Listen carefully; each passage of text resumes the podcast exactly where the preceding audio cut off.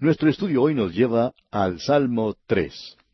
En nuestro programa anterior terminamos el Salmo dos y dedicamos bastante tiempo tanto a este como al Salmo uno.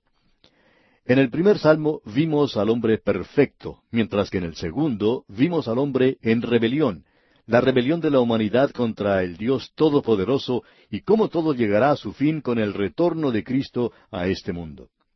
Ahora, desde el Salmo dos hasta el próximo Salmo mesiánico, que es el ocho, tenemos una verdadera escalera. Y esta es la sección, como no es el resto de los salmos, que revela que aquí hay una organización maravillosa. Es decir, que la característica más destacable en cuanto a los salmos es su arreglo sistemático. Usted puede ver esto al leerlos en continuidad. Así es que desde el Salmo tres hasta el Salmo ocho tenemos una especie de puente. Nos gusta pensar en esto como una escalera. Uno sencillamente sigue ascendiendo hasta encontrar la pausa siguiente que es el Salmo mesiánico, o sea, el Salmo ocho. Ahora vimos en el Salmo dos, en forma profética por supuesto, el rechazo del ungido de Dios y el Mesías. Y sabemos algo de eso en la actualidad. Después de más de dos mil años, Él aún es rechazado por el mundo. En el Salmo ocho, que es el siguiente Salmo mesiánico, vamos a ver la profecía de cuando Él, que es el Hijo del Hombre, pondrá todas las cosas debajo de sus pies.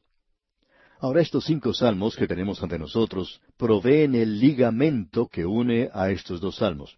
Y los del medio describen principalmente al remanente piadoso de Israel durante el tiempo de la ausencia del Mesías de la tierra, y en especial durante ese fin de las edades que conocemos como el período de la gran tribulación.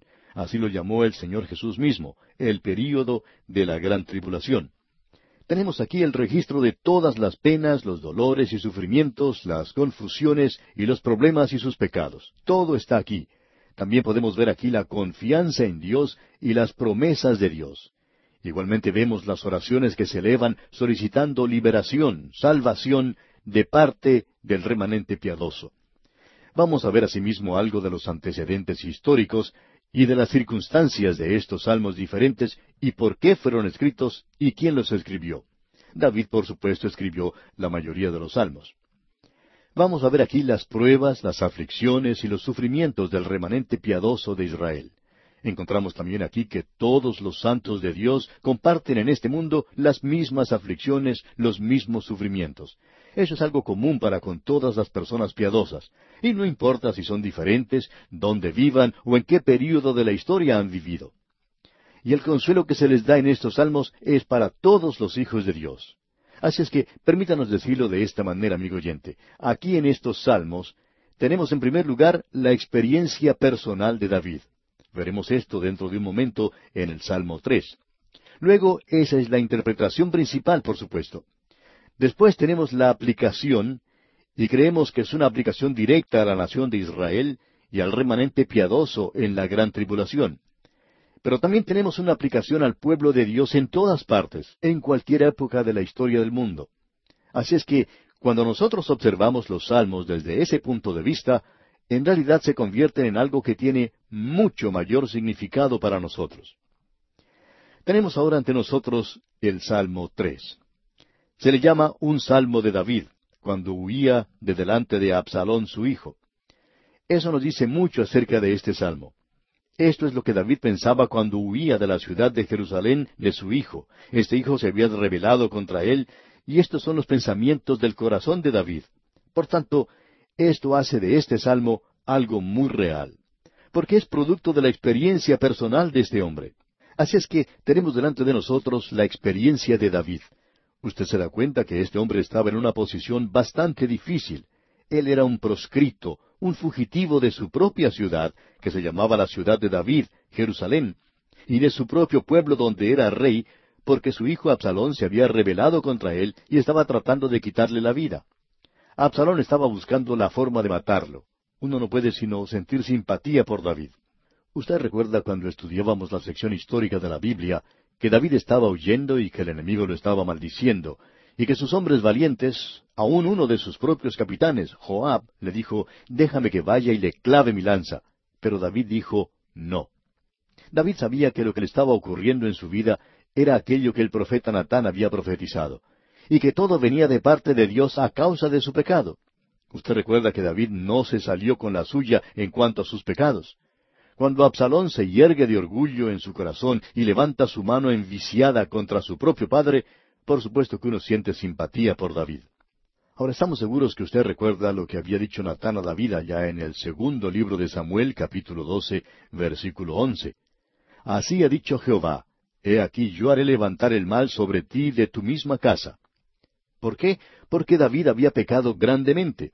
Así es que ahora Absalón está al frente de esta rebelión, y este hombre David es en realidad odiado aquí sin ninguna causa. Pero Dios lo había perdonado a él por medio de su gracia, y lo había restaurado. Pero él tiene que cosechar el fruto de su pecado, y esto llega por medio de la rebelión de su propio hijo Absalón. Encontramos aquí que sus enemigos habían aumentado en gran manera porque los corazones de los hombres de Israel seguían a Absalón. En realidad eso es lo que dice la Escritura, que los corazones de los hombres iban detrás de Absalón. Él era un hombre joven y por supuesto era un político bueno e inteligente y era capaz de prometer a la gente muchas cosas que no podría cumplir. Y había muchos que se levantaron contra David. Usted recuerda que Simei fue uno que maldijo a David. Muchos se burlaban de él y David andaba con los pies descalzos, vestido de silicio y cenizas. Lamentándose, pasó el torrente de Cedrón, y parecía que no había ninguna clase de ayuda para él. No podía recibir nada de ninguna parte donde él se dirigía. Bueno, con estos antecedentes históricos entonces, escuchemos lo que dice David. Tenemos aquí el Salmo tres, y en el primer versículo de este salmo leemos, Oh Jehová, cuánto se han multiplicado mis adversarios muchos son los que se levantan contra mí. Ese clamor sale del corazón de David y deja Jerusalén y dice entonces en el versículo dos, muchos son los que dicen de mí, no hay para él salvación en Dios. O sea que Dios lo ha desamparado. Pero no es así, amigo oyente. Y gracias a Dios que hoy cuando alguien dice, yo no puedo comprender cómo Dios pudo aguantar a un hombre como David, siempre es bueno contestar a esa persona, muy bien, si Dios soportó a David de tal manera, eso quiere decir que Él puede aguantarnos a usted y a mí. Gracias a Dios que tenemos un Dios como Él.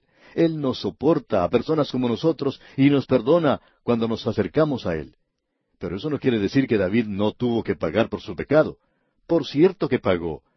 Luego dice en el versículo dos otra vez, Muchos son los que dicen de mí, no hay para él salvación en Dios. Y luego tenemos la palabra Sela. Ahora, ¿qué quiere decir esa palabra? Bueno, ha habido mucha discusión acerca del significado de la palabra Sela. Se menciona setenta y una veces en los salmos. Creemos que los salmos tenían un acompañamiento musical que podía ser interpretado por una orquesta y cantado por grandes coros. Sin duda que Jerusalén llegó a ser famosa por todo el mundo debido a eso. Mucha gente llegaba a la ciudad a escuchar la música y el cantar de estos salmos. Creemos que esta palabra indicaba un descanso musical. Pensamos que puede haber sido una pausa musical. Yo pienso que para usted y para mí, es decir, si usted es la clase de persona que no entiende mucho de música, esto quiere decir pare, mire, escuche. Es lo mismo que uno puede observar en algunos cruces a nivel del ferrocarril. Allí se coloca un cartel que dice pare, mire, escuche. Y es algo saludable el hacer eso aun cuando usted no pueda ver que el tren se acerque, es bueno detenerse, mirar y escuchar. Hay muchas personas en la actualidad que cuando llegan a la palabra de Dios deberían detenerse, mirar y escuchar. Y eso es lo que tenemos aquí. Ahora escuchemos lo que dice David. Probablemente allí terminaba la primera estrofa. Ahora dice en el versículo tres, Mas tú, Jehová, eres escudo alrededor de mí, mi gloria y el que levanta mi cabeza. David expresa aquí su profunda confianza en Dios. Él sabía que a pesar de las circunstancias, a pesar del peligro que le acechaba, Dios estaba alrededor de él, cuidándole y protegiéndole como un escudo. Y dice entonces en el versículo cuatro, Con mi voz clamé a Jehová, y él me respondió desde su monte santo. Una vez más, David expresa aquí la certeza que Dios le ha respondido, que Dios está atento a su clamor.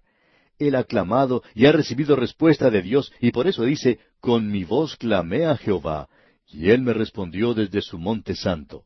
Y una vez más tenemos esta palabra Sela, que marca probablemente el fin de la segunda estrofa. Y David continúa diciendo en el versículo cinco, Yo me acosté y dormí, y desperté porque Jehová me sustentaba. A este salmo se le ha llamado el Salmo de la Mañana. Es un salmo muy bueno para dar comienzo al día. A pesar de todos los problemas y dificultades, David confía en el Señor. Él podía dormir toda la noche sin necesidad de una tableta de aspirina que no podía comprar entonces, o alguna de esas drogas milagrosas que lo ponen a dormir a uno en el presente. Él simplemente confiaba en el Señor. Él inclinaba su cabeza sobre las promesas de Dios y así dormía. Y luego dice, y desperté porque Jehová me sustentaba. Y agrega luego en el versículo seis, no temeré a diez millares de gente que pusieren sitio contra mí. Aun si todo el mundo estuviera contra él, David decía, él no temería. Alguien preguntó en cierta ocasión a Cromwell, quien era considerado el hombre más valiente que vivió, le preguntaron, ¿cómo explica usted su gran valentía? Y Cromwell contestó, Pues bien, no hay ninguna valentía en mi conducta, porque yo temo a Dios y es por eso que no le temo al hombre. Martín Lutero también tomaba la misma posición. Si hubiera más temor a Dios en la actualidad, amigo oyente, habría menos personas con sus lenguas negras de lamer las botas de los demás. Hay muchos que pasan su tiempo haciendo eso. ¿Por qué? Porque no hay temor de Dios en ellos. Lo que le da valentía a uno, amigo oyente, es el temor a Dios. Entonces usted no temerá al hombre. Es por eso que David podía decir, no temeré a diez millares de gente que pusieren sitio contra mí. No les temo. Escuche lo que dice ahora en el versículo siete, en su primera parte. Levántate, Jehová, sálvame, Dios mío, porque tú heriste a todos mis enemigos en la mejilla. Allí es donde duele, en la mejilla. Cuando lo golpean a uno en la mejilla, enseguida lo pueden desmayar. Y David sabía eso. Él dice que tú heriste a todos mis enemigos en la mejilla. Y luego agrega, los dientes de los perversos quebrantaste. Ahora ellos no lo podían morder más. Escuche lo que dice en el versículo ocho. La salvación es de Jehová, sobre tu pueblo sea tu bendición. Esta es una gran escritura, amigo oyente. Lo que quiere decir aquí es que el Señor es el autor de la salvación. David nunca pensó que la salvación era como una moneda que uno podía poner en su bolsillo y luego perderla. Él nunca pensó que era algo que él tenía que trabajar para obtenerla.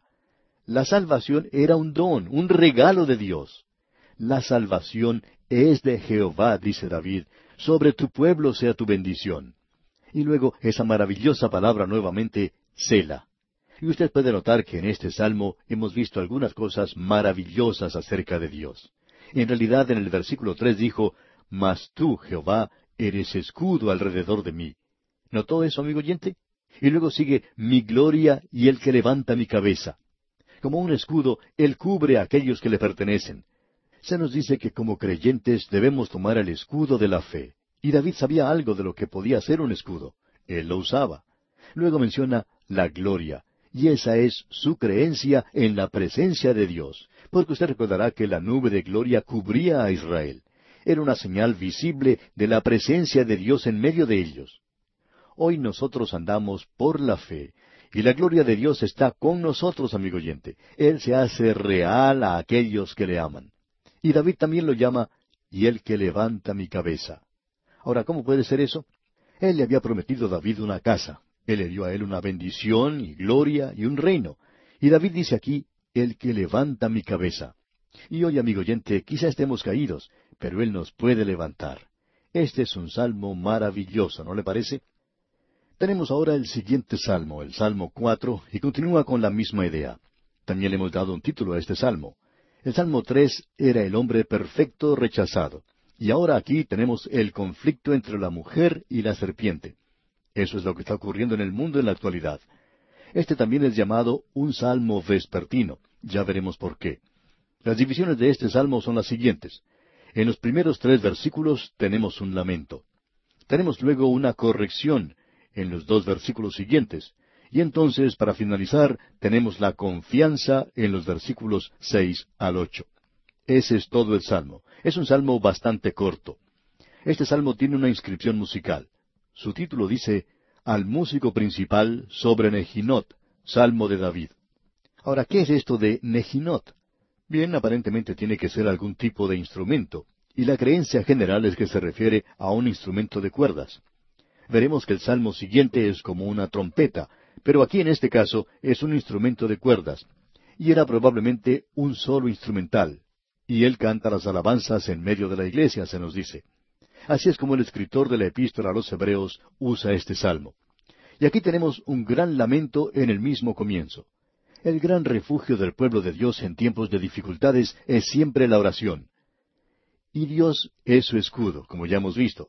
Escuche lo que dice aquí el primer versículo de este Salmo cuatro. Respóndeme cuando clamo, oh Dios de mi justicia. Cuando estaba en angustia, tú me hiciste ensanchar. Ten misericordia de mí y oye mi oración. Esta angustia aquí quiere decir las presiones que sufrimos en esta vida y que son bastante grandes. ¿Qué es lo que necesitamos hoy? Necesitamos el aliento, el estímulo que encontramos en la palabra de Dios. Y tenemos la seguridad que se nos da en el Salmo 145, versículo 18, donde leemos, Cercano está Jehová a todos los que le invocan, a todos los que le invocan de veras. Tenemos también una maravillosa promesa de Dios allá en el Salmo 50, versículo 15, donde dice, E invócame en el día de la angustia, te libraré, y tú me honrarás. E Isaías dice en el capítulo 65, versículo 24, Y antes que clamen, responderé yo, mientras aún hablan, yo habré oído. Y luego el Salmo 18, versículo 6, es algo bastante personal. También tenemos algo en el Salmo 55, versículo 16, donde dice, En cuanto a mí, a Dios clamaré, y Jehová me salvará. Asimismo podemos leer en el Salmo 86, versículo 7, En el día de mi angustia te llamaré, porque tú me respondes. Luego también dice, Me invocará, y yo le responderé, con él estaré yo en la angustia, lo libraré y lo glorificaré. Eso lo encontramos allá en el Salmo 91, versículo 15. La Biblia está llena de estas maravillosas promesas y ese es el clamor que hallamos aquí que presenta el salmista, que Dios esté con él. Luego dicen los versículos dos y tres de este Salmo cuatro, Hijos de los hombres, ¿hasta cuándo volveréis mi honra en infamia?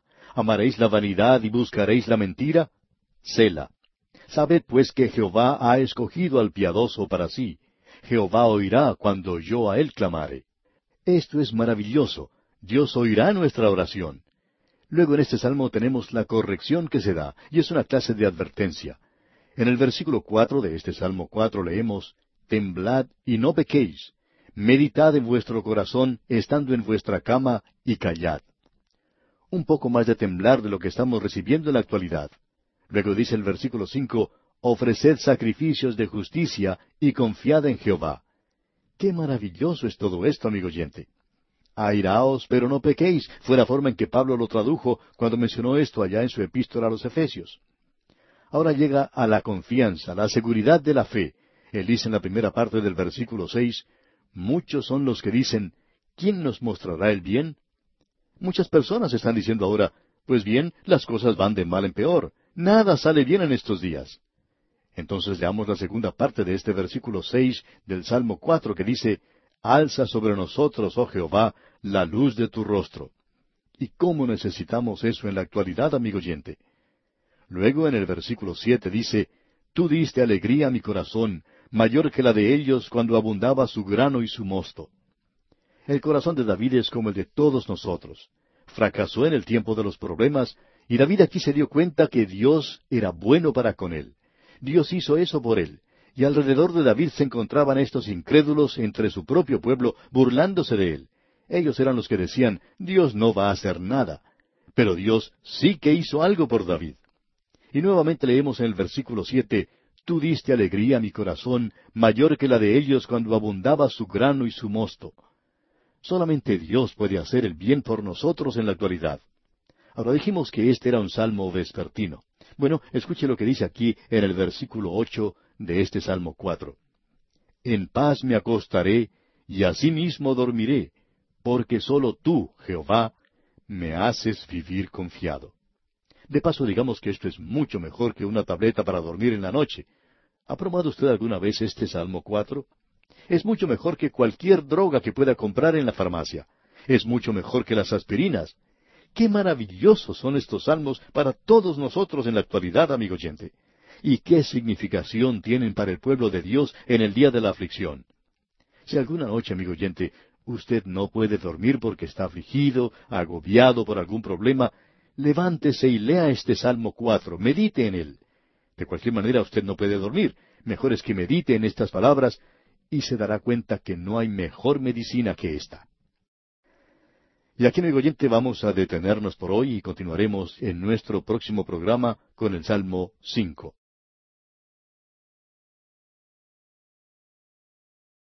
Llegamos hoy, amigo oyente, al Salmo cinco. Y en esta sección que se encuentra entre el primer Salmo mesiánico, el Salmo dos, y el segundo Salmo mesiánico, que es el Salmo ocho, tenemos cinco salmos que están estrechamente unidos. En realidad estos salmos nos dicen una historia. En primer lugar, estos representan un cuadro de la experiencia personal del rey David. En segundo lugar, revela proféticamente el cuadro de la nación de Israel de aquel día se acerca un verdadero conflicto, el período de la gran tribulación. Y esto tiene una aplicación muy real para nosotros en la actualidad por los grandes principios que son mencionados aquí, y tiene un mensaje para el pueblo de Dios de todas las edades y todos los tiempos. Ahora, al llegar al Salmo 5, nosotros lo titulamos como El hombre perfecto en medio de sus enemigos. Este es un salmo que fue escrito por David y tiene la siguiente inscripción. Al músico principal, sobre Neilot. El Salmo 4, que vimos en nuestro programa anterior, decía Nejinot, y hay una diferencia entre los dos. El Salmo 4 tenía que ver con instrumentos de cuerda. Este tiene que ver con instrumentos de viento, quiere decir flautas. Pensamos que esa ha sido la aceptación general de esto, la aplicación o instrucciones que se habían dado en el otro para el acompañamiento de instrumentos de cuerda, y aquí se destacan las flautas. Como usted ya sabe, David era el dulce salmista de Israel. Él fue quien compuso la música de estos salmos. Hay otras personas que opinan que un coro cantaba este salmo acompañado, por supuesto, por flautas. Pensamos que el tono y el carácter general de este salmo se puede notar fácilmente y como alguien ya dijo, es una oración de fe que sale del corazón que tiene el discernimiento de Dios como un escudo y galardonador de aquellos que le buscan.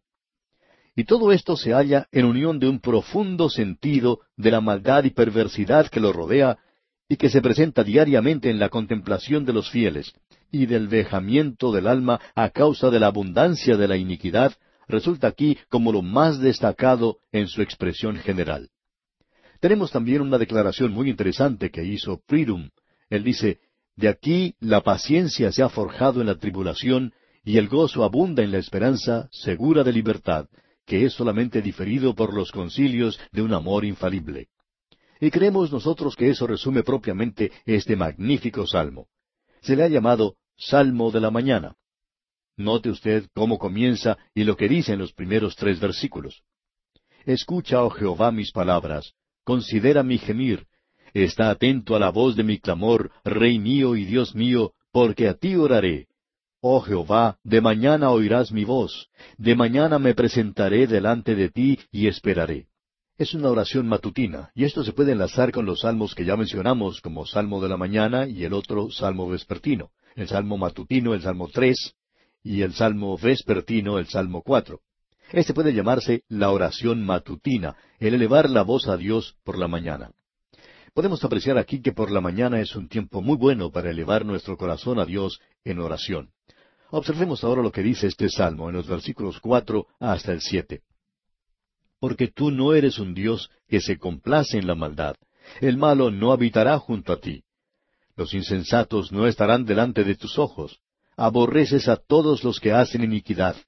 Destruirás a los que hablan mentira. Al hombre sanguinario y engañador abominará Jehová. Mas yo por la abundancia de tu misericordia entraré en tu casa adoraré hacia tu santo templo en tu temor. Este es el consuelo que puede disfrutar el hombre piadoso. Y cuando usted observa alrededor suyo en el presente, hay muchos que se pueden sentir abatidos al ver todo el mal que les rodea, la iniquidad que existe. Es algo que lo hace sentir mal en el corazón. Pues bien, ¿cuál es el consuelo de los piadosos en días como los del presente? Bueno, aquí tenemos al salmista. El odio que él siente en su propio corazón hacia el mal revela que él está del lado de Dios. Dios también lo odia, es decir, Dios odia el mal. Así es que Dios no aprecia lo que este mundo pecador está haciendo en la actualidad. La maldad no agrada a Dios y tampoco agrada a aquellos que conocen a Dios. El mal no puede morar con él porque Dios es su vida y en él no hay tinieblas. Usted sabe que Habacuc lo dijo de la siguiente manera cuando el Señor le dijo que los caldeos invadirían la tierra de Dios. Habacuc dijo, Muy limpio eres de ojos para ver el mal, ni puedes ver el agravio. Usted sabe, amigo oyente, que la maldad puede prosperar por un tiempo, pero se acerca implacablemente el día cuando traerá destrucción y vergüenza eternas a aquellos que practican las mentiras y la iniquidad. Dios ha expuesto eso con mucha, pero con mucha claridad, que se acerca un día cuando el juicio llegará contra todo esto y que el mal de hoy no prevalecerá. Dios ha dejado eso muy en claro. Allá en el libro de Apocalipsis capítulo 21 versículo 8 dice, Pero los cobardes e incrédulos, los abominables y homicidas, los fornicarios y hechiceros, los idólatras y todos los mentirosos tendrán su parte en el lago que arde con fuego y azufre, que es la muerte segunda.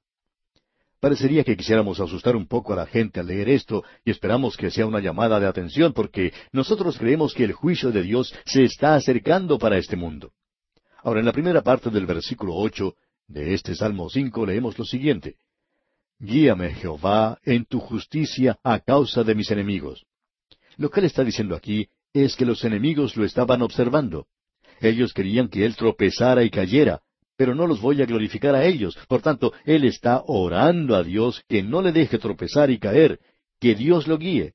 Él dice en la segunda parte de este mismo versículo ocho y en la primera parte del versículo nueve también, endereza delante de mí tu camino, porque en la boca de ellos no hay sinceridad, sus entrañas son maldad, sepulcro abierto es su garganta. De paso digamos que es citado también por el apóstol Pablo allá en el tercer capítulo de su epístola a los romanos. Luego dice el salmista, con su lengua hablan lisonjas. Ellos son muy sueltos de lengua. Hay tantas personas así en la actualidad que no parecen saber lo que es la verdad y ciertamente nunca la dicen. Ahora los versículos diez al doce dicen, Castígalos, oh Dios, caigan por sus mismos consejos, por la multitud de sus transgresiones échalos fuera, porque se rebelaron contra ti. Pero alégrense todos los que en ti confían, den voces de júbilo para siempre, porque tú los defiendes. En ti se regocijen los que aman tu nombre. Porque tú, oh Jehová, bendecirás al justo, como con un escudo lo rodearás de tu favor. Usted puede darse cuenta, amigo oyente, que la oración es el medio, el recurso que tiene este hombre cuando observa la maldad que lo rodea. Y ora para que Dios le guíe a él de tal forma que le permita andar de una manera que no traiga descrédito o que dé mala fama al nombre de Dios. En el Salmo seis, versículo diez, podemos leer lo siguiente. Se avergonzarán y se turbarán mucho todos mis enemigos, se volverán y serán avergonzados de repente. Esto forma parte de la primera oración imprecatoria que se menciona en los Salmos. Más tarde vamos a desarrollar un poco más esto. Hay ciertas oraciones aquí que uno puede escuchar, en especial, que están siendo presentadas por David. Una oración en la que se pide justicia para que Dios intervenga y traiga juicio. Y algo de esto es bastante duro, podemos decir de paso. En realidad, Isaías lo podía hacer. Allá en Isaías capítulo 64, versículo uno leemos, Oh, si rompieses los cielos y descendieras. El juicio, amigo oyente, tiene que caer algún día sobre los transgresores. Ya se está acercando y el tiempo de la gran tribulación tiene lugar antes que Dios llegue a tomar venganza y la Escritura deja eso muy en claro. Eso es lo que Él hará. Usted recuerda que el Señor Jesucristo mencionó una parábola sobre una mujer que oraba diciendo, Hazme justicia de mi adversario. Y el juez tuvo que decir, voy a tener que hacer algo acerca de esta viuda porque me es molesta. Aquí tenemos lo que el Señor dijo. Oíd lo que dijo el juez injusto. ¿Y acaso Dios no hará justicia a sus escogidos, que claman a Él día y noche? ¿Se tardará en responderles? Os digo que pronto les hará justicia. Esa es la oración que ora David en su día. Debemos ahora decir que si un creyente hace una oración de esta clase, está cometiendo un pecado. Ahora usted quizás se sorprenda que digamos eso. Pero eso es exactamente lo que queremos decir. Que si un creyente hace una oración de esta clase hoy, está cometiendo un pecado. Aquí es donde creemos que una interpretación de vida de las Escrituras es algo esencial. Hay muchas personas que quisieran quitar esta porción de la palabra de Dios, y esto está siendo utilizado más que ninguna otra sección de la Biblia en la actualidad. Y la gente dice, esto no es la palabra de Dios, esa no es una expresión para un creyente. Ahora lo que nosotros queremos decir es, ¿y quién dijo que lo era? Esto será para el pueblo de Dios en aquel día. Por tanto, interpretemos la escritura en forma exacta.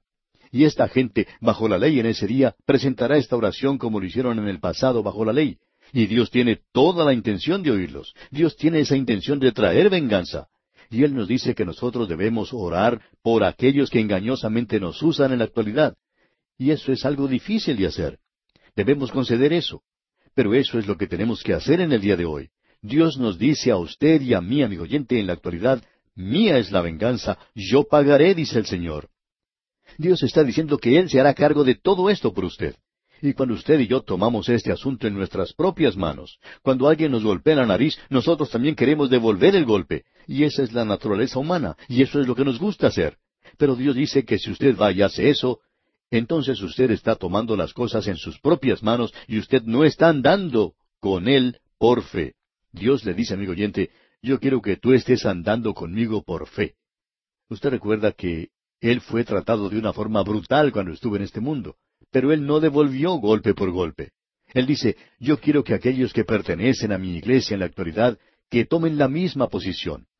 Pero Dios no es indulgente. Dios dice, mía es la venganza, yo pagaré, dice el Señor. Dios está diciendo, yo arreglaré todo este asunto algún día. Mía es la venganza. Este es un salmo maravilloso. ¿Qué consuelo será para el pueblo de Dios en ese día? Y con esto llegamos al Salmo seis. Pero antes de hacerlo, quisiéramos volver a comentar algo sobre el versículo diez del Salmo cinco, que mencionamos hace algunos momentos. Leamos el versículo diez una vez más. Castígalos, oh Dios, caigan por sus mismos consejos. Por la multitud de sus transgresiones, échalos fuera, porque se rebelaron contra ti. Esta oración ser algo propio durante el tiempo de la gran tribulación, porque Dios tiene la intención de tomar venganza, como hemos dicho. Él nos dice que hoy tenemos que andar por fe y ocupar la misma posición hoy que ocupó Él antes. Ahora el Salmo seis lo hemos titulado El hombre perfecto en medio de la disciplina. Algunos lo han llamado un clamor por misericordia. Bien, la razón es que este hombre ha mirado a su alrededor y visto toda la maldad que lo rodea y está observando su propio corazón y reconoce que no es perfecto ante Dios después de todo. Y si estas otras oraciones y salmos han tenido que ver con la mañana y el atardecer, este tiene que ver en realidad con la oscuridad de la noche. Aquí se menciona esto de seminit, y este es un término nuevo que se presenta ante nosotros. Seminit significa la octava. Hay personas que opinan que esto indicaba que debía ser cantado por un coro de varones, y este salmo también se ha llamado el primer salmo penitencial, un clamor de arrepentimiento. Usted notará eso y pensamos que puede mirarlo de la siguiente forma, que aquí tenemos un clamor pidiendo la misericordia, el arrepentimiento, en el mismo comienzo del Salmo, en sus cuatro primeros versículos. Escuche lo que dice. Jehová, no me reprendas en tu enojo, ni me castigues con tu ira. Ten misericordia de mí, oh Jehová, porque estoy enfermo. Sáname, oh Jehová, porque mis huesos se estremecen. Mi alma también está muy turbada. Y tú, Jehová, ¿Hasta cuándo? Vuélvete, oh Jehová, libra mi alma, sálvame por tu misericordia. Usted puede ver que él aprecia su propia necesidad, y este es un clamor de arrepentimiento. Lo que tenemos ahora a continuación, comenzando en el versículo cinco, es su confesión. Leamos los versículos cinco hasta el siete de este Salmo seis. Porque en la muerte no hay memoria de ti. En el Seol, ¿quién te alabará? Me he consumido a fuerza de gemir, Todas las noches inundo de llanto mi lecho, riego mi cama con mis lágrimas. Mis ojos están gastados de sufrir, se han envejecido a causa de todos mis angustiadores. Creemos que tenemos aquí un cuadro de David. También opinamos que tenemos un cuadro del Señor Jesucristo. Tenemos asimismo un cuadro de Israel en los últimos días. Igualmente están aquí representados los creyentes en esta misma época en la que vivimos usted y yo. Es un salmo maravilloso, es un lamento que sale de las profundidades de la desesperación pidiendo misericordia. Y sólo la misericordia nos puede salvar. Se nos dice una y otra vez en el Nuevo Testamento que el Señor Dios es rico en misericordia. Él tiene lo suficiente para usted y para mí, amigo oyente. Y estoy seguro que Él tiene que usar mucho de esa misericordia para conmigo. Pero Él tiene lo suficiente como para darle a usted también algo, amigo oyente. En realidad, él será muy bueno porque usted y yo necesitamos mucho de esa misericordia. Se dice del Señor Jesucristo, usted recuerda, que Él era oprobio de los hombres y despreciado del pueblo, y Él podía decir allá en el Salmo 69, versículo 3, Cansado estoy de llamar, mi garganta se ha enronquecido, han desfallecido mis ojos esperando a mi Dios. Y nuevamente en el Salmo 42, versículo 3, Fueron mis lágrimas mi pan de día y de noche, mientras me dicen todos los días, ¿dónde está tu Dios? Y luego el Salmo 38, versículo 10, Mi corazón está acongojado, me ha dejado mi vigor, y aun la luz de mis ojos me falta ya. Y por último en el Salmo 88, versículo 9, Mis ojos enfermaron a causa de mi aflicción, he llamado, oh Jehová, cada día, he extendido a ti mis manos. Usted puede apreciar, amigo oyente, que en todas estas expresiones, y solo hemos mencionado unas pocas de ellas, usted tiene el Espíritu de Cristo hablando en profecía de su propio sufrimiento que él soportó en los días de su humillación, y su pueblo, la nación de Israel, ese remanente en la gran tribulación por el cual deberá pasar. Escuche, hay muchos de los santos de Dios en la actualidad que están pasando por esto, pero hay mucho consuelo, y es saber, amigo oyente, que Él ya ha pasado por esto. Estas son las cosas que Él ha sufrido ya. Estas son las cosas que Él ha soportado. Y no interesa quién sea usted o las cosas por las cuales esté pasando hoy. Él ya ha pasado por ellas y puede ser consuelo para usted, amigo oyente. Es maravilloso tener un Salvador así. El salmista dice entonces en el versículo ocho de este Salmo seis, Apartaos de mí todos los hacedores de iniquidad, porque Jehová ha oído la voz de mi lloro. Y aquí tenemos la respuesta a la oración en el versículo nueve. Leamos. Jehová ha oído mi ruego, ha recibido Jehová mi oración. Y en cuanto al Señor Jesucristo, se nos dice allá en la epístola a los Hebreos capítulo cinco versículo siete, y Cristo, en los días de su carne, ofreciendo ruegos y súplicas con gran clamor y lágrimas al que le podía liberar de la muerte, fue oído a causa de su temor reverente. Y por eso nosotros podemos tener confianza en el día de hoy. Dios oirá y contestará la oración cuando nosotros estamos en medio de nuestros problemas. ¿No es eso un consuelo para usted, amigo oyente? Hay muchos de nuestros oyentes que están pasando por situaciones malas. Eso lo sabemos porque nos han escrito y nos han informado. Y esto tiene que ser de consuelo. Bien, llegamos ahora a este salmo maravilloso, el Salmo siete. Tenemos unos pocos momentos para considerarlo en lo que resta del programa. Alguien ha dicho que debería haberse escrito sobre este salmo lo siguiente, El juez de toda la tierra no ha de hacer lo que es justo. Tenemos una inscripción antes del Salmo que indica que es Sigayón de David, que cantó a Jehová acerca de las palabras de Cus, hijo de Benjamín. Y esto quiere decir alabanza. Aquí tenemos a David cantando. Nos hubiera gustado mucho haber podido escuchar a David cantando este salmo. Y este es un clamor, y creemos que revela proféticamente la persecución y el sufrimiento final del remanente de Israel que temía a Dios durante el tiempo de la gran tribulación. Este es un clamor contra el pecado del hombre, y veremos esto también en el siguiente salmo. Asimismo, tenemos aquí la confianza en la oración. Escuche lo que dicen los primeros dos versículos de este Salmo siete. Jehová, Dios mío, en ti he confiado. Sálvame de todos los que me persiguen y líbrame, no sea que desgarren mi alma cual león y me destrocen sin que haya quien me libre. ¿Quién es ese león? Es Satanás, porque el diablo, como león rugiente, anda alrededor buscando a quien devorar. Luego tenemos una persecución injusta. Leamos los versículos tres y cuatro. Jehová Dios mío, si yo he hecho esto, si hay en mis manos iniquidad, si he dado mal pago al que estaba en paz conmigo, antes he libertado al que sin causa era mi enemigo, eso es algo que yo no comprendo en este mundo. No propongo comprenderlo, pero quisiera decirle esto, amigo oyente. Yo sé que hay alguien que sí lo comprende, y que Él lo explicará algún día ante nosotros. Hay cosas en mi vida, y estoy seguro que hay cosas en su vida también, que usted no comprende, y que usted y yo no podemos explicarnos, porque muchas veces no sé por qué tengo que pasar por algunas de las cosas que tengo que soportar, pero Él nos lo va a explicar algún día.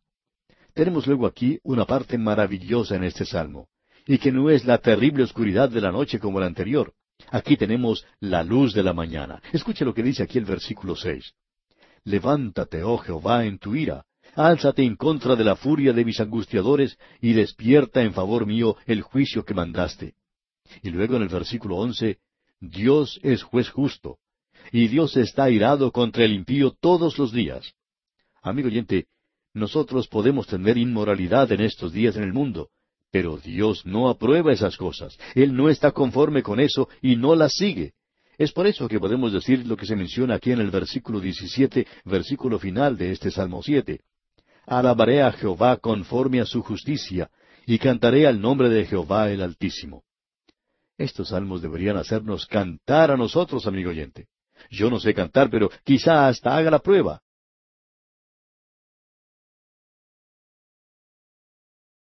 Amigo oyente, en el día de hoy llegamos al Salmo ocho. Llegamos al segundo de los grandes salmos mesiánicos. El Salmo dos fue el primero, y este, el Salmo ocho, es el segundo salmo mesiánico. Estos son salmos que son citados en el Nuevo Testamento y hacen referencia directa al Señor Jesucristo. Ahora, este Salmo ocho es citado tres veces en el Nuevo Testamento. El Señor Jesucristo mismo hizo mención de este salmo. Usted recuerda lo que se llama la entrada triunfal en Jerusalén, cuando los muchachos clamaban en el templo y decían, Osana al Hijo de David, y los principales sacerdotes y los escribas le dijeron al Señor Jesucristo, ¿Oyes lo que éstos dicen? Y Jesús les dijo, Sí, ¿nunca leísteis? ¿De la boca de los niños y de los que maman perfeccionaste la alabanza? Eso se encuentra ya en el Evangelio según San Mateo, capítulo 21, versículo 16. Y él está citando el salmo que hoy tenemos ante nosotros. Cuando él hacía mención de la escritura aquí, el Señor Jesucristo le estaba diciendo a ellos, sería una buena idea si ustedes leyeran la escritura y entendieran lo que allí se está indicando. La segunda cita se encuentra en la primera epístola del apóstol San Pablo a los Corintios, capítulo quince, versículo veintisiete, en lo que nosotros llamamos el capítulo de la resurrección. Allí se toma esta cita, porque todas las cosas las sujetó debajo de sus pies. Pues bien, es muy obvio que eso salió de este salmo, y que eso no se refiere al presente, porque veremos en un momento que el apóstol Pablo en su primera epístola a los Corintios, capítulo quince, versículo veintiocho, dice, pero luego que todas las cosas le estén sujetas, no están sujetas aún, de eso estamos seguros. Pero la cita más completa se encuentra ya en la epístola a los Hebreos, capítulo dos. Y allí está muy claro que el Salmo ocho se está refiriendo al Señor Jesucristo. Permítanos leer dos versículos allí, los versículos cinco y seis de este capítulo dos de la epístola a los Hebreos, donde dice, porque no sujetó a los ángeles el mundo venidero acerca del cual estamos hablando, pero alguien testificó en cierto lugar diciendo, ¿qué es el hombre para que te acuerdes de él, o el Hijo del hombre para que le visites? Usted se da cuenta que él está citando de aquí del Salmo ocho. Luego en el versículo ocho dice, Todo lo sujetaste bajo sus pies, porque en cuanto le sujetó todas las cosas, nada dejó que no sea sujeto a él. Pero todavía no vemos que todas las cosas le sean sujetas. Nuevamente se nos indica que nosotros, usted y yo, amigo oyente, vivimos en un día cuando todas las cosas no están sujetas bajo él. Así es que este salmo mira hacia el futuro. En la carta a los Hebreos capítulo dos versículo nueve seguimos leyendo que el Salmo ocho hace una referencia directa al Señor Jesús, porque aquí leemos Pero vemos a aquel que fue hecho un poco menor que los ángeles, a Jesús, coronado de gloria y de honra, a causa del padecimiento de la muerte, para que por la gracia de Dios gustase la muerte por todos. Estas citas que encontramos aquí en el Nuevo Testamento del Salmo ocho son cosas muy sobresalientes, porque podemos ver cómo comienza este segundo gran salmo mesiánico que dice, Cuán glorioso es tu nombre en toda la tierra. Y termina también diciendo, Cuán grande es tu nombre en toda la tierra. Ahora eso no es una referencia a la hora presente en la cual estamos viviendo. El nombre de Dios no es muy honrado en la actualidad en todo el mundo. Uno puede escuchar a personas que, aun cuando sean ancianas, con un pie en la tumba, toman el nombre de Dios en vano de una manera que es sorprendente. Es increíble a veces escuchar a los hombres hablar de tal manera de Dios. Uno puede escuchar a algunas mujeres bien vestidas, que parecen bien educadas, podrían ser hasta abuelitas, y uno las puede escuchar maldecir de una manera aterradora.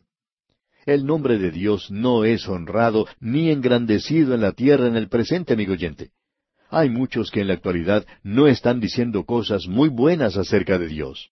Usted puede notar que en los noticieros no se hace mención de Dios. Él nunca llega a ser mencionado en las noticias. aun cuando Él es quien causa todo.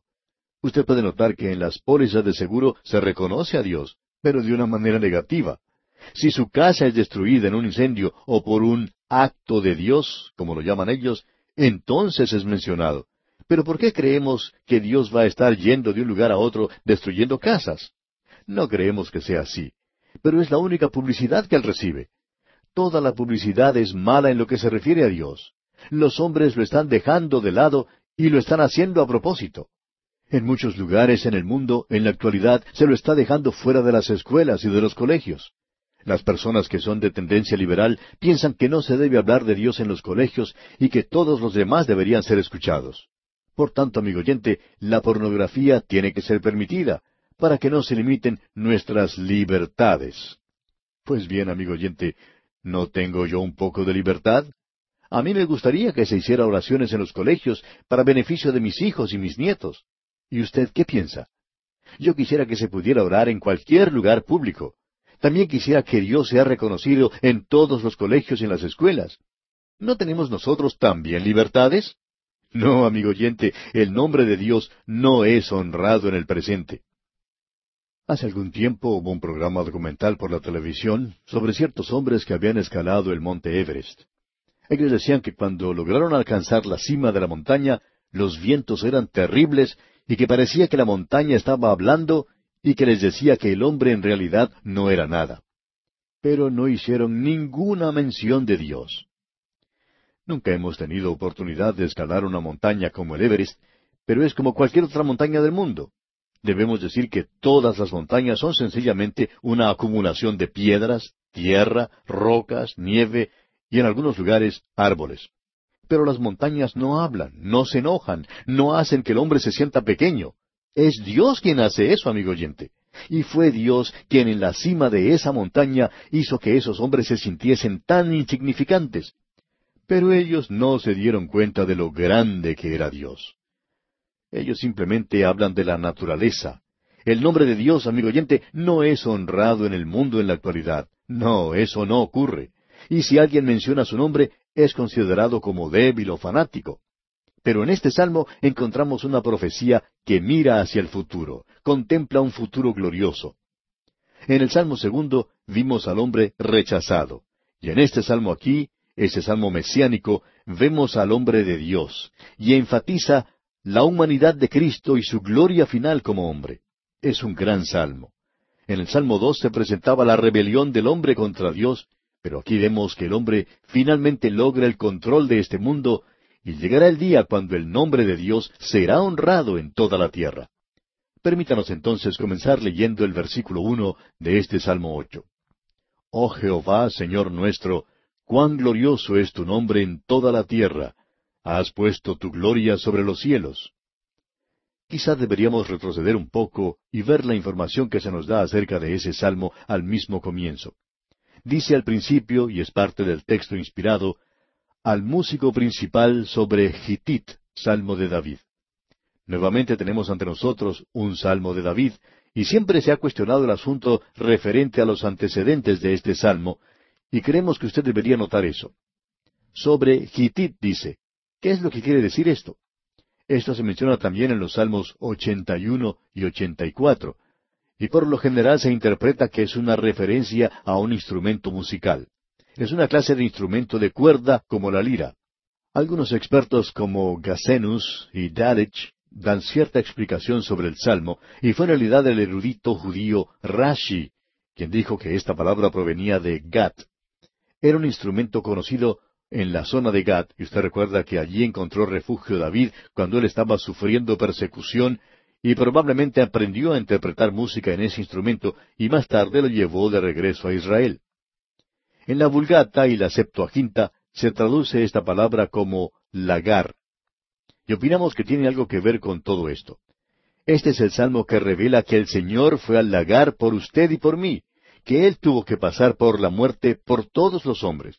Él saboreó, por así decirlo, la amargura del lagar.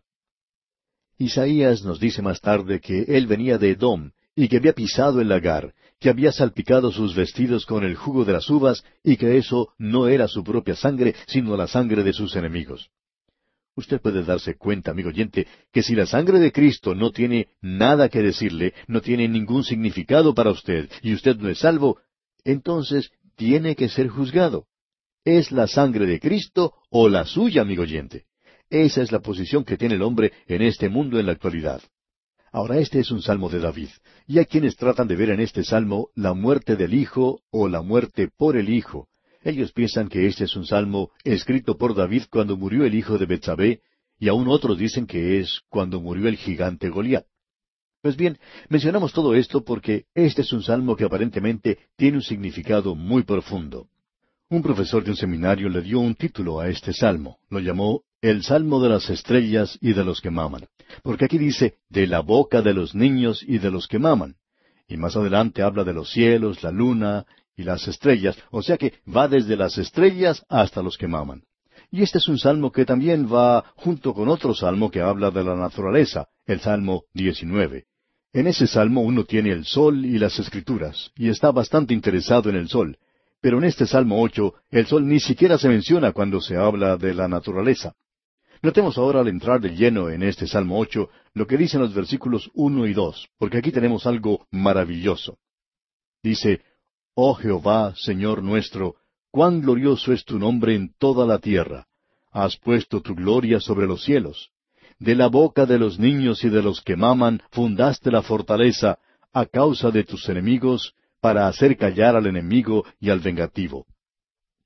Creemos que es muy interesante que el Señor Jesucristo aclaró bien esto cuando estuvo en la tierra y dijo, De cierto os digo que si no os volvéis y os hacéis como niños, no entraréis en el reino de los cielos.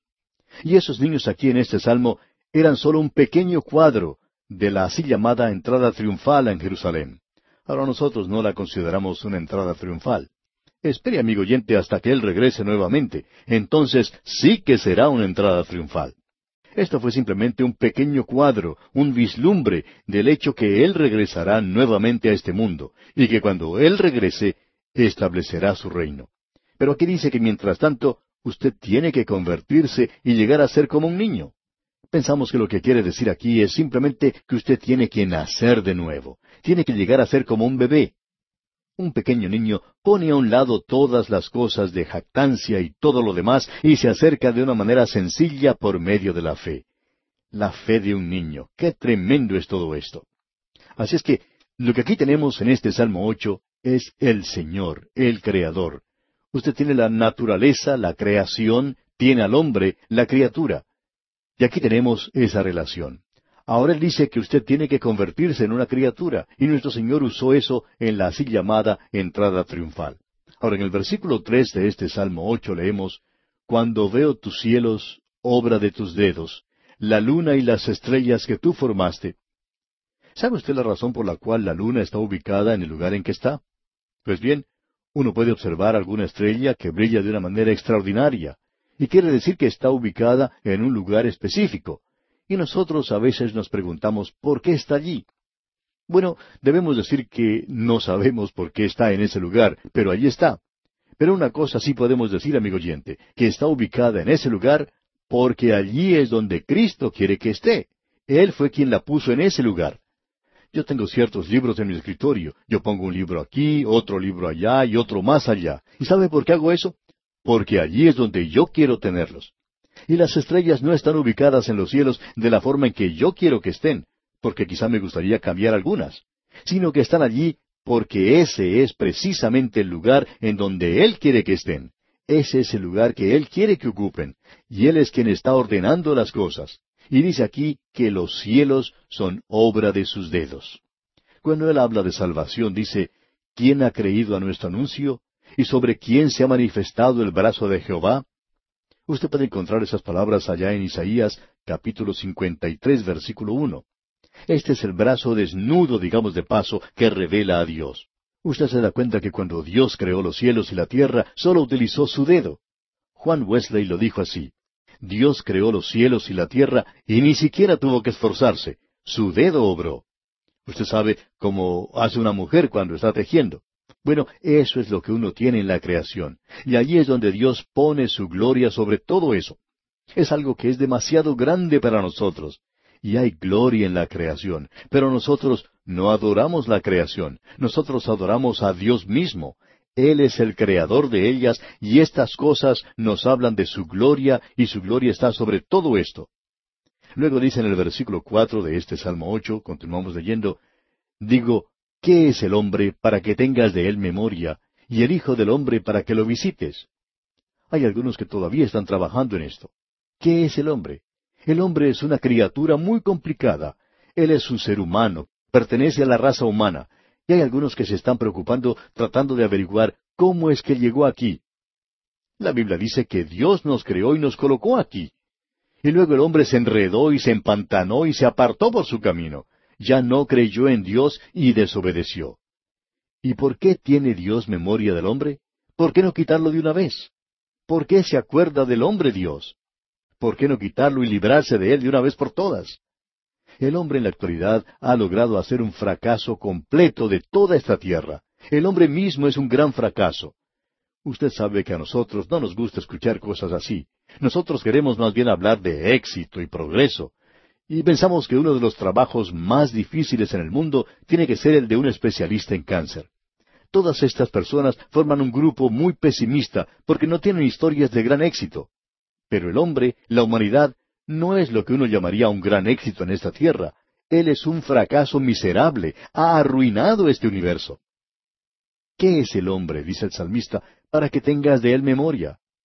Pues bien, le vamos a decir por qué el hombre es importante. Y continúa el salmista diciendo, y el Hijo del Hombre para que lo visites. Hace más de dos mil años Él viajó a esta tierra y murió en la cruz para hacernos saber que Él nos amaba. No nos salvó por ese amor, Él nos salvó por su gracia, porque nosotros no teníamos qué ofrecerle, nosotros no éramos dignos de ser salvos, pero Dios vino a esta tierra. No sabemos si habrá visitado algún otro planeta, Dicen ahora que Marte puede que tenga habitantes, y puede que sí sea, pero eso no nos preocupa. Lo que sabemos de veras, de seguro, es que Él no estuvo allí en una cruz. Él vino a este mundo, amigo oyente, a este mundo en el cual usted y yo vivimos para cumplir ese propósito. Luego dice en el versículo cinco, Le has hecho poco menor que los ángeles, y lo coronaste de gloria y de honra. Usted se da cuenta que cuando el Señor Jesús aparecía en el Antiguo Testamento, se presentaba como el ángel del Señor, pero cuando llegó a Belén, Él lo hizo de una manera mucho más inferior, más humilde que esa. En la primera parte del versículo seis dice, Le hiciste señorear sobre las obras de tus manos. Pero el hombre perdió eso. El hombre ya no tiene control sobre su universo en el presente. La ciencia pensaba que tenía todo bajo control, pero ahora nos hemos dado cuenta que la ciencia ha contaminado todo más bien, y parecería que esta tierra va a llegar a ser un gran basural. La ciencia lo hizo de esa manera. Así es que, amigo oyente, si usted ha estado adorando a la ciencia, es mejor que salga pronto de ese basural y se busque otro Dios. Leamos ahora todo el versículo seis. Le hiciste señorear sobre las obras de tus manos, todo lo pusiste debajo de sus pies. Pero eso no ha ocurrido aún. Hay que esperar a que regrese el Señor. Continuemos con los versículos siete y ocho. Ovejas y bueyes, todo ello, y asimismo las bestias del campo, las aves de los cielos y los peces del mar, todo cuanto pasa por los senderos del mar. Dios lo hizo todo. Él es el Creador. Este universo muestra las cosas invisibles y las cosas que se pueden ver. Él hizo los peces del mar, Él hizo las estrellas, Él lo hizo a usted, me hizo a mí. Él es el Creador. Pero algún día, quizá no hoy, ocurrirá lo que leemos en el versículo nueve. Oh Jehová, Señor nuestro, cuán grande es tu nombre en toda la tierra. No vemos eso hoy, amigo oyente. Y usted y yo vivimos en la actualidad en un universo que está quejándose, lamentándose en el dolor, esperando la redención. Pero Dios está sobre todas las cosas de la creación. Él ha colocado su gloria sobre los cielos. Y allá arriba se encuentra hoy ese hombre que vino aquí a este mundo. Nació en Belén y hay una gloria hoy allí y contemplamos la gloria del Señor Jesucristo. Y creemos, amigo oyente, que únicamente por medio de la fe se le puede ver. Él está sentado a la diestra de Dios. Por tanto, como dice el apóstol Pablo en su segunda epístola a los Corintios, capítulo tres, versículo dieciocho, por tanto, nosotros todos, mirando a cara descubierta, como en un espejo, la gloria del Señor, somos transformados de gloria en gloria en la misma imagen como por el Espíritu del Señor. Y también el apóstol Juan en su primera epístola, capítulo tres, versículo dos, dice, Amados, pero sabemos que cuando Él se manifieste, seremos semejantes a Él, porque le veremos tal como Él es. Ah, qué futuro glorioso existe para el Hijo de Dios. Este es un salmo verdaderamente maravilloso. Amigo oyente, hemos estado parados hoy a las orillas de este glorioso salmo que canta las alabanzas de mi Salvador. Y esperamos que la consideración que hemos hecho de él haya proporcionado abundante bendición a su alma. Y aquí, amigo oyente, vamos a detenernos por hoy porque nuestro tiempo toca ya a su final. Dios mediante, en nuestro próximo programa comenzaremos nuestro estudio del Salmo nueve.